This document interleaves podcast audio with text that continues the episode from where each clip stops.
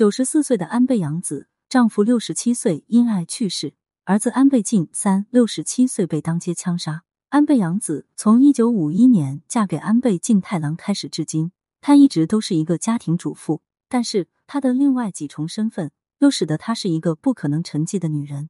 安信介首相的女儿，佐藤荣作首相的侄女，安倍晋太郎外相的夫人，安倍晋三首相的母亲，这几个称谓的转变，几乎就是安倍洋子一生的概括。只可惜，随着前几日的那两声枪响，安倍洋子一生的心血全泡了汤。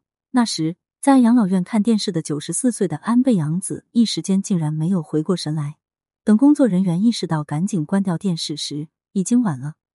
老太太突然失声痛哭，她的儿子安倍晋三上个月刚给她庆祝了九十四岁的生日，现在却被人刺杀，死在了六十七岁。六十七这个数字对安倍洋子来说成了一道坎。她的丈夫安倍晋太郎也是在六十七岁时去世的。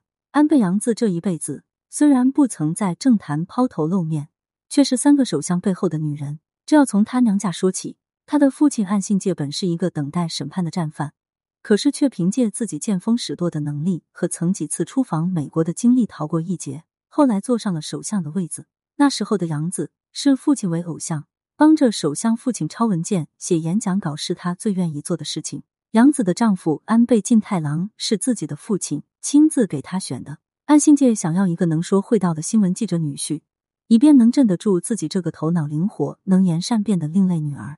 有着法学知识背景的新闻记者安倍晋太郎入了他的法眼，而且他还有着岸信介欣赏的吃苦耐劳的品行。其实岸信介也是在给自己静悄悄的选接班人。他的儿子体弱多病，显然不能胜任压力巨大的政界工作。巧的是，这个安倍晋太郎竟然是故人之子。杨子还真的被这个充满智慧的文弱男人镇住了。两人在一九五一年结婚，后来岸信介因为反对势力辞职，杨子转身开始支持丈夫安倍晋太郎。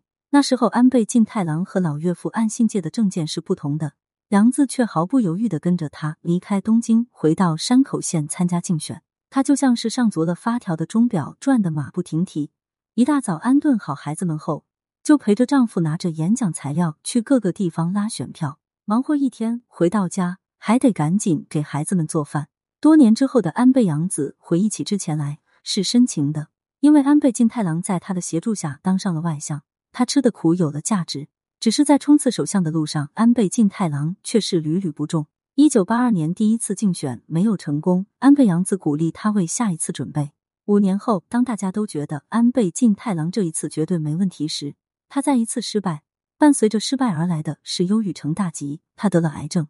但是颇有心机的安倍洋子却对外称丈夫只是得了胆结石。这样，安倍晋太郎拖着病体继续奋斗在政坛。只可惜他依然没能实现他的愿望，像他的父亲安倍宽那样为了和平而工作。一九九一年，六十七岁的安倍晋太郎病死在仕途，他三十七岁的秘书安倍家的老二安倍晋三走上了政界的舞台。只是他并没有秉承父亲的遗愿。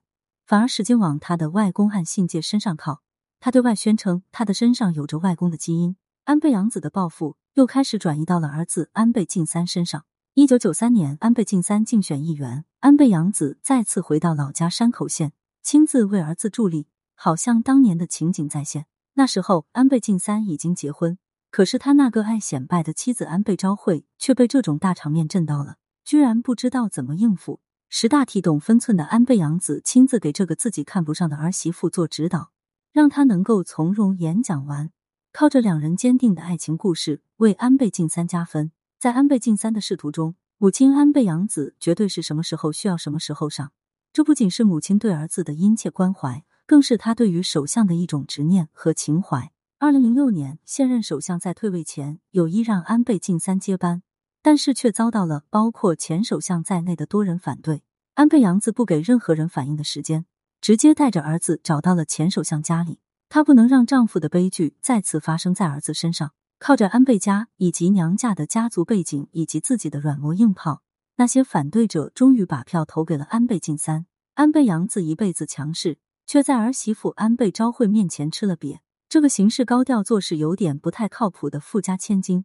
根本不可能像丈夫那样听命婆婆。安倍洋子面对这样一个时不时给家里制造小料的儿媳妇，依然能够保持大家风度，仅仅是在忍无可忍的时候警告她一下，不然还能怎样呢？儿子安倍晋三夹在两人中间，如果安倍洋子插手太过，只会让首相儿子难堪。何况让他们离婚的警告都发出去过，奈何儿子不接招，他只能识趣的就此打住。当初人们都说首相被家里两个女人闹得头大，实在有点夸大其词。老母亲再强势，也不会把儿子置于两难的境地。现在安倍晋三在六十七岁的年纪以这样的方式离去，安倍洋子得承受双重痛苦。安家族和安倍家族的政界荣耀将不复存在，他就是有心也无力了，因为安倍晋三无后。